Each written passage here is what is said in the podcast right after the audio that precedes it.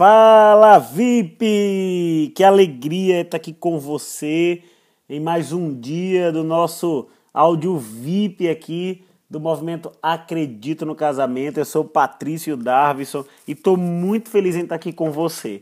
É, esses dias eu recebi uma pergunta aí de uma mulher querendo saber o que fazer para que o marido passasse mais tempo com ela e ela estava se queixando porque o marido só tinha tempo para o futebol, tempo para cuidar de si mesmo. O fato é que na maioria dos casamentos, as pessoas antes de se casarem, quando elas estão namorando, quando elas estão noivas, é como se elas estivessem disputando um campeonato de qualquer esporte que seja. E durante a competição eles estão dando todo o gás, fazendo ao máximo, dando o melhor, até que chega a partida final. E a partida final é justamente o casamento, quando os dois começam a morar juntos e aí depois que eles se casam, que tem aquele fé, aquela festa, ou passa aquele período de sair da casa dos pais, e aí de fato eles conquistam o troféu, e aquele troféu é muito comemorado, aquele troféu é algo maravilhoso. E aí quando eles vão para dentro de casa, o troféu é guardado, e aí acaba o principal. Depois da conquista do troféu, acaba a atenção e aí o marido ou a esposa começa a focar no trabalho, passa tempo com os amigos, focam mais nos problemas que, que eles estão possuindo agora e involuntariamente começam a ignorar as necessidades do seu cônjuge.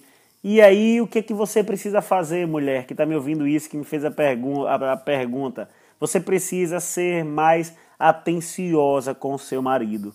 Isso mesmo, você precisa gastar mais tempo com ele. Dar total atenção significa que você é uma pessoa que está disponível para satisfazer as necessidades do seu marido. E se você é marido, você deve ser atencioso para satisfazer as necessidades da sua esposa. E aí eu te pergunto, qual que é a linguagem do amor do seu marido e da sua esposa? Você sabe qual que é? Você precisa falar a linguagem do amor do seu cônjuge. É dessa forma e sendo bastante atencioso que você vai conseguir fazer com que ele passe mais tempo ao seu lado, com que ele esqueça um pouco as amizades, o futebol de final de semana, é o jogo talvez da quarta-feira. Então você precisa começar a colocar a, a, a sua atenção, você precisa se tornar uma pessoa atenciosa. Estar ao lado do seu cônjuge é um motivo de alegria. Então, larga o celular, desliga a televisão, pare de ler um livro. Você precisa estar ao lado dele, conversando como vocês conversavam no tempo do namoro, do tempo do noivado, eh, namorando como vocês namoravam. Enfim, você, mais do que ninguém, sabe qual é a maneira do seu cônjuge que ele quer ser atencioso. Então, tá aí a resposta dessa pergunta que você possa urgentemente ser mais atenciosa com o seu marido, beleza?